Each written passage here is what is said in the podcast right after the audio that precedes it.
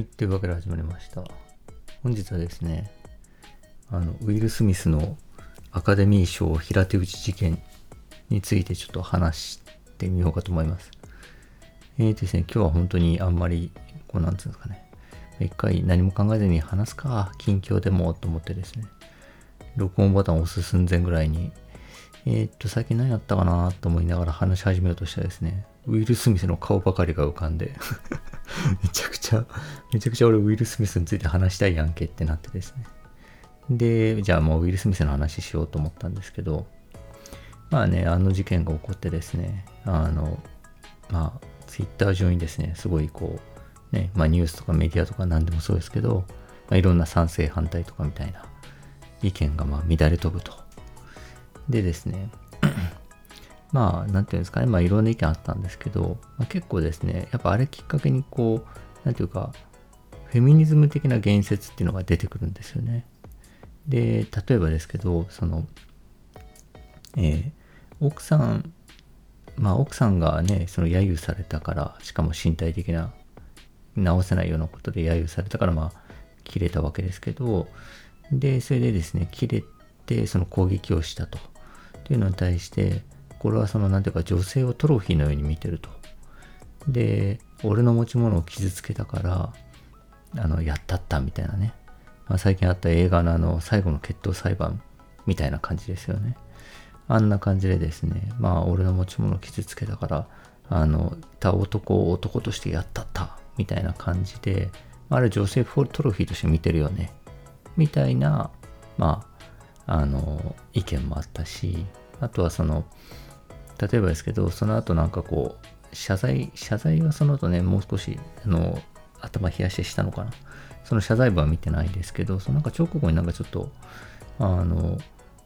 なんかコメント出した時に、なんか奥さんのことに触れてなかったみたいなんですよね。なんかこう、なんか、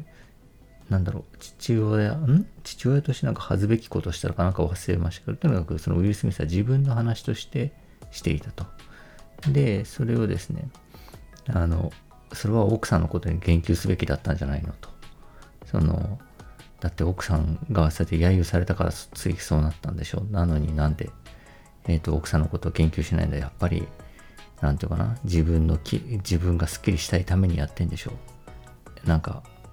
嫌な男性性だ、みたいな話になってとかすると。っていうのでですね、まあ僕はその、まあそういうのいっぱい、なんか乱れて飛んでるのを見てですね、やれやれと 思ったんですね。まあ賛成反対何でもそうなんですけど、結構やっぱりやれやれって感じで見ててですね、やっぱああいうこう前もちょっと話しましたけど、なんか目立つ事件が起こると、それぞれがですね、その事件をネタになんか自分のですね、立場表明をするんですよね。私はこう、あの、この事件についてはこうですみたいな感じで、で、立場表明をしてですね、まあ、別にこうね、ツイッターで、日本でツイッターでね、なんかうんぬんかんぬん言われたからといって別にウィル・スミスは痛くも痒くもないとは思うんですけど、でも場合によってはね、まあもちろんアメリカでは言われてるでしょうし、あともっと近しいような関係の人だったらですね、その、なんだろう、その立場表明によってですね、その当事者が、まあ、傷つけられることもあると思うんですよね。で、それがですね、なんかこう、嫌なんですよね。その、あの、うん、そうですね、やっぱ自分の、あの、私はこういう事件に対してこのようなスタンスを持っている人間です。えへんみたいなのをですね、立場表明するために、当事者でない人を捕まえてですね、あれこれ言ってですね、その人が、まあ、傷つくことになる。ということがですね、まあ、なんか僕はやっぱ気持ちいいもんじゃないなと思うんですよね。でですね、なんかやっぱりこの、まあ、あとあの、なんていうんですかね、この、例えばですけど、奥さんのことにも言及すべきだったみたいな、こういう、べき論、本当俺嫌だなと思いましたね。なんか、この間ね、あの、人申請の資本論のことをですね、まあ、割かし長尺使って、まあ、割かしボロカスに言ってたんですけど、あれもですね、なんだよ、このべき論たんですよね。もうですね、なんか今回のその、あの、ね、そのウィル・スミスはこうすべきだった、ああすべきだったみたいなですね、もうべき論にですね、もうほんと全部耳傾けててですね、それでバランスを取ったですね、まあ、行動する。まあ、ある種ね、そういうのって、ま、ああいうスターみたいな人は求められてる面は当然あるわけですけど、ただですね、そういう、まあ、スターだどういうこうってことを置いといて、一人の人間としてですね、まあ、いろんな人がわーってこうすべきだ、ああすべきだって言ってきてですね、その中で、まあ、バランスをとった発言、言動をする。これでよろしいですかみたいな感じでするっていうのが、もう企業広報かって感じでですね、嫌だなと思うんですよね。なんかそういうですね、なんか人をですね、まるで企業広報のように間違いのないものにですね、みんなでこうすべき、ああすべきって言って持ってくっていう、その、うん、動きというか流れが嫌なんですよね。でですね、まあ僕の意見を言うとですね、まあ僕、まあ、意見を言うとか意見ないんですけど、なんていうんですかね、まあなんていうか、ね、ああいうことを言われてですね、腹立てたりですね、まあ家族守ろうとする、まあ名誉を含めてですね、家族守ろうとするっていうのは別にまあ、許したりやっていうかね、別に映画なと思うんですけど、まあもちろんですね、相手を殴るっていうのは、まあ良くないは良くないよね、ぐらいな感じでですね、まあ、本当に意見がないんですよね。っていうのは何でかというと、まあ、何があったかはマジで当事者のみぞ知るってところでですね、まあ、本当にですね、奥さんがですね、やれやれ、この人本当、私をトロフィーのように見てるわっ。自分だけ盛り上がっちゃってって思ってるかもしれないし、もしくは、あの時は本当に動いてくれてありがとうと思ってるかもしれないし、ね、まあほんのもうわかんないじゃないですか。だから何も意見を持ちようがないっていう感じなんですけど、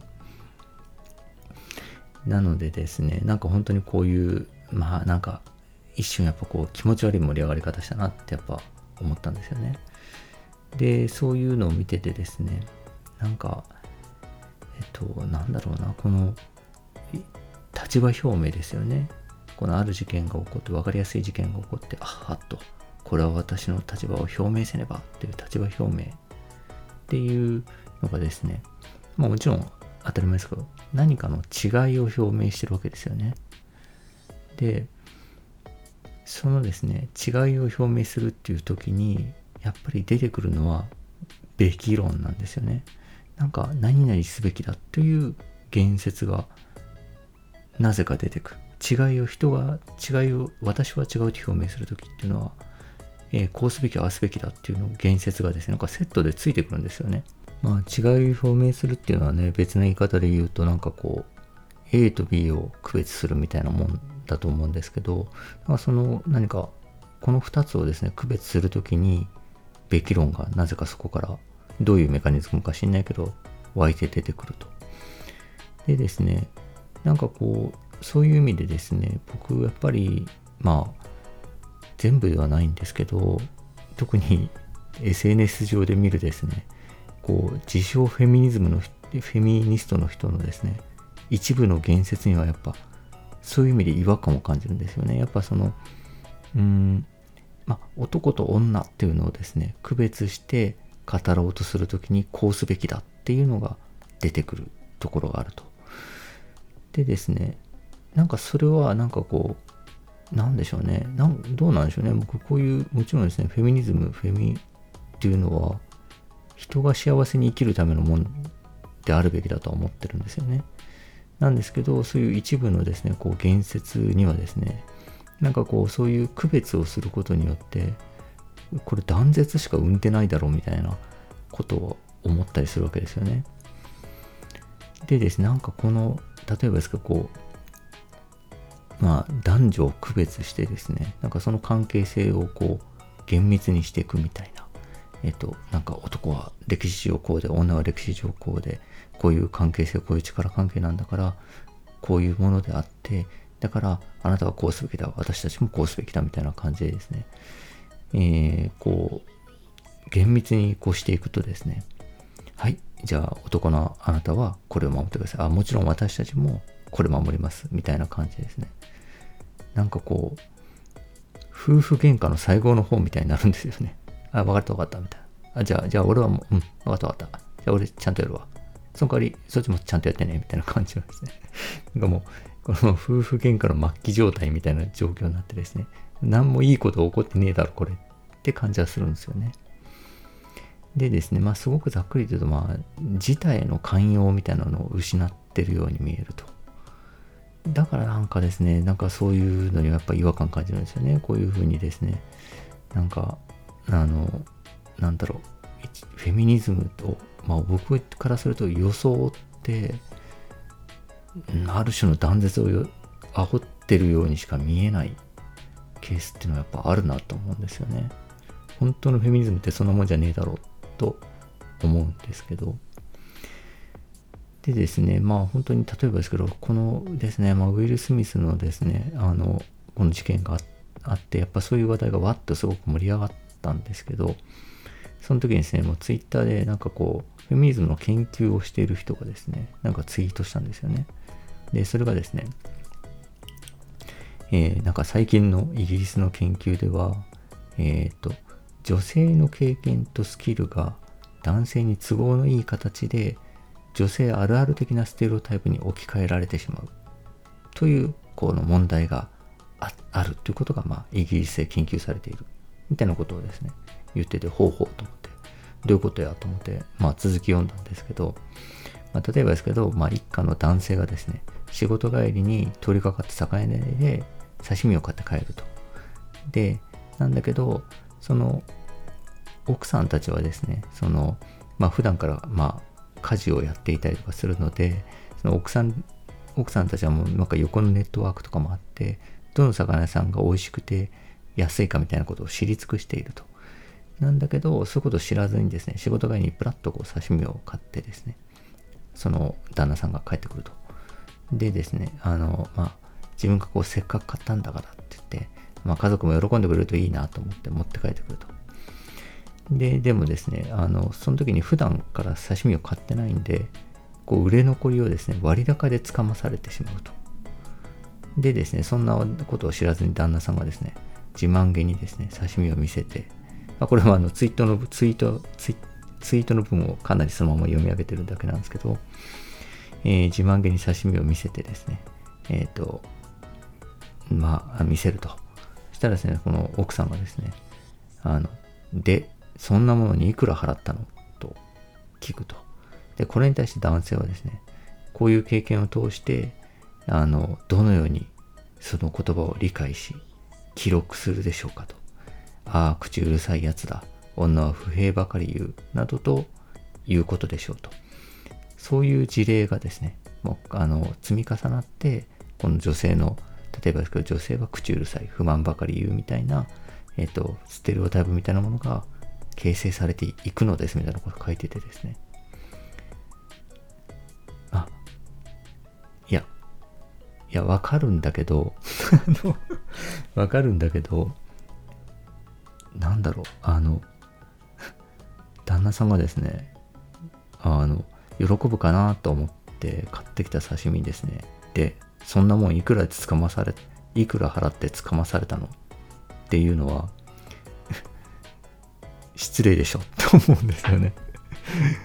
これ逆でも絶対しないよねっていうね、奥さんがですね、なんかすごいしょぼいもん高く買ってきて、喜んでですね、どうぞどうぞってやったらですね、あ、美味しいよって言って、ね、あの、言えばいいじゃないですか、別に。これにですね、まあこれまあもちろん例にしすぎないんですけど、で、そんなものにいくら払ったのって言ったらですね、そりゃ、口うるさいと思われるよ。だって失礼なんだもん。というのでですね、なんか、あの、それをですね、なんかこう、そういうことがあって、ステレオタイプっていうのは気づかれてきたんですとか言ってるんだけど、まあ、このケースで言うとですね、もう、あの、あ、なんか、まあ、ちょっと高いやつ、あんま正直なやつ捕まされちゃったんだな。まあいいや、可愛らしいなって言ってですね、まあ一緒に食べればいいと思うし、まあもちろん男女逆でもね、と思うし、うーん、なんかですね、あの、なんでこんなにこう、寛容になれないのかというか、あの、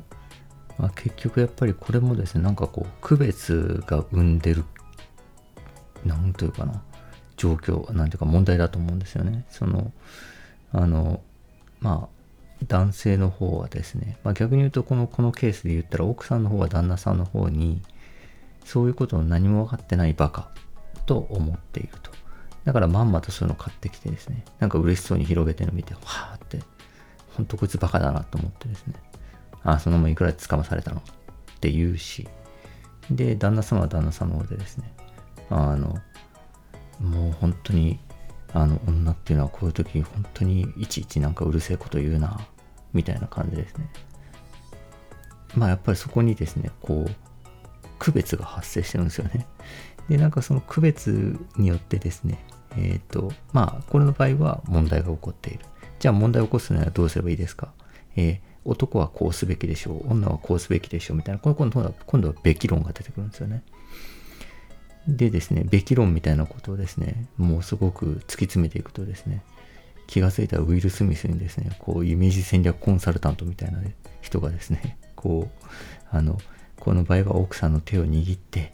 なんか顔を見つめた、注意を見つめた後、カメラに向かって手を取り合いながらこ、こういう言葉をスピーチしてくださいみたいなですね。まあ、そういうことが、全員に対して極端に言うともたらされるわけですよね。ほんといいことねえなと思って。だからですね、なんかこう、なんでしょうね、こういう区別、区別を生まない、なん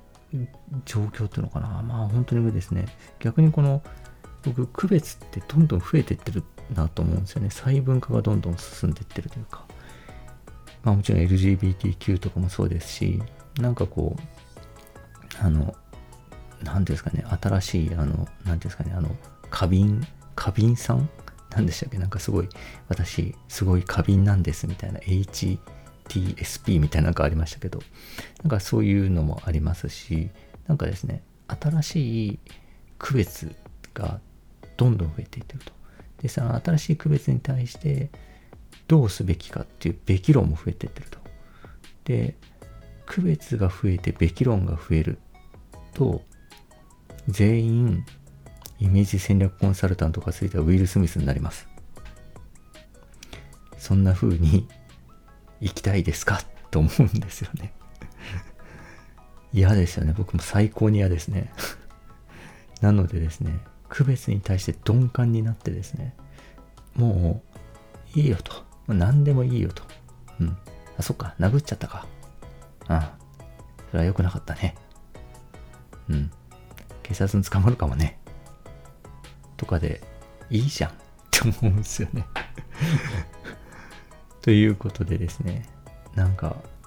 うん、なんかすごく自分的にはやっぱこういうのが一番多分なんかアレルギー判断あるんでしょうね。本当にそういうふうに思います。ということで、本日は以上です。ありがとうございました。